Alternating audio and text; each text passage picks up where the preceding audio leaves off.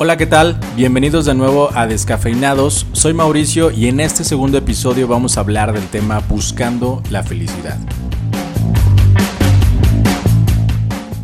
Quiero comenzar diciendo que ese es un tema profundo, pero que siento que realmente le va a ayudar a muchas personas. Quiero comenzar hablando de que siempre nos encontramos con el típico cliché de personas que te dicen que para ser feliz necesitas siempre estar positivo, que tienes que siempre ser alguien exitoso, que si no sonríes todo el tiempo no eres feliz, etcétera, etcétera.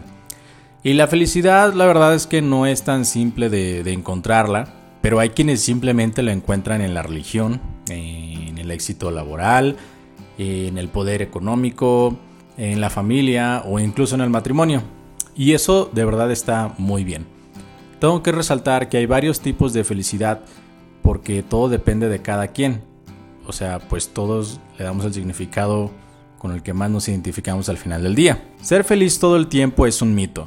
No caigas en esa trampa que normalmente te venden las películas o talleres de autoestima. Nadie es feliz todo el tiempo, te digan lo que te digan. Porque una persona se puede ver completamente feliz por fuera, pero por dentro puede estar devastada.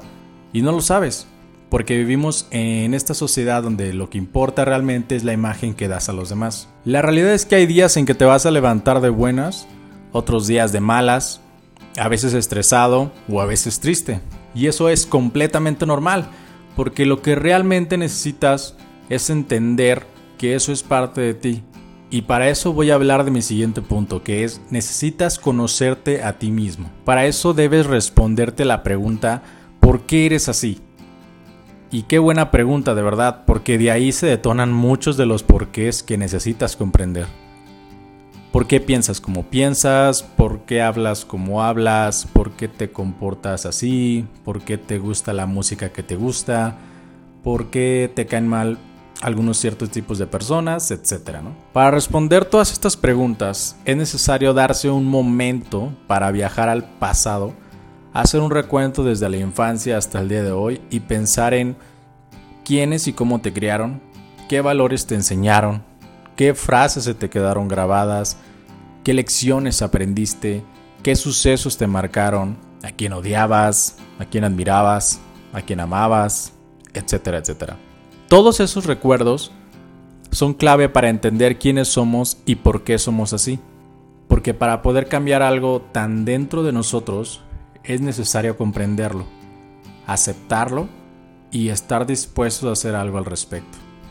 Lo importante de viajar al pasado y encontrar todos estos escenarios es comprender que nada nos ata a ser como somos, que hay un patrón de conducta asociado entre cómo nos criaron y quiénes somos, y que al día de hoy nosotros podemos decidir cómo queremos ser. ¿Han visto la película de En Busca de la Felicidad? En la escena en la que dicen la frase, nunca dejes que alguien te diga que no puedes hacer algo, ni siquiera yo. Exacto, nunca lo permitan, porque por ese tipo de cosas existen muchas personas con sueños rotos, sin metas en la vida, que sienten que nunca van a ser felices, que el mundo está en su contra, etc. ¿no? Y todo porque alguien en algún momento de su vida les dijo cosas como nunca vas a ser nadie, no importa cuánto lo intentes, no va a servir de nada, etcétera, etcétera. Vean todo el daño que una persona puede hacer con unas cuantas palabras y cómo pueden impactar durante muchos años a una persona. El cambio empieza por uno mismo.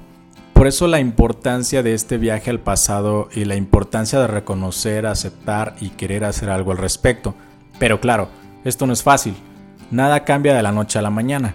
Los cambios son metódicos, conllevan un proceso de reflexión y aprendizaje en el que van a existir buenos y malos momentos.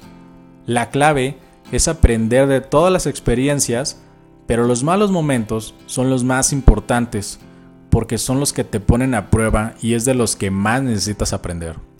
Con todo esto en mente, aprende también a evaluar y comprender a los demás, también a tu situación sentimental, familiar, económica y laboral para comenzar a tomar mejores decisiones en la vida.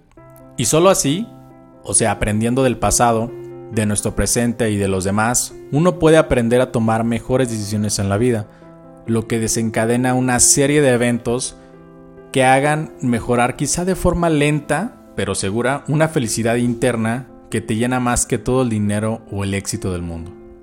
La satisfacción de lograr ser mejor contigo mismo, con la vida y con los demás es quizá la felicidad más genuina que existe. Por último, les comparto mi frase favorita del Dr. Seuss que dice, a menos que alguien como tú se interese de verdad, nada va a mejorar jamás. Esta frase es una invitación a dejar de lado las excusas, a hacer lo que se pueda, pero hacer algo, aunque sean pequeñas acciones, pero que seguro harán grandes cambios. Bueno, pues hasta aquí el episodio de hoy. Espero que les haya gustado mucho. Como siempre, les recuerdo que este es un podcast para relajarnos, ser nosotros mismos y hablar de lo que queramos. Y sin más que añadir, nos vemos en el siguiente episodio de Descafeinados. Muchas gracias. Bye.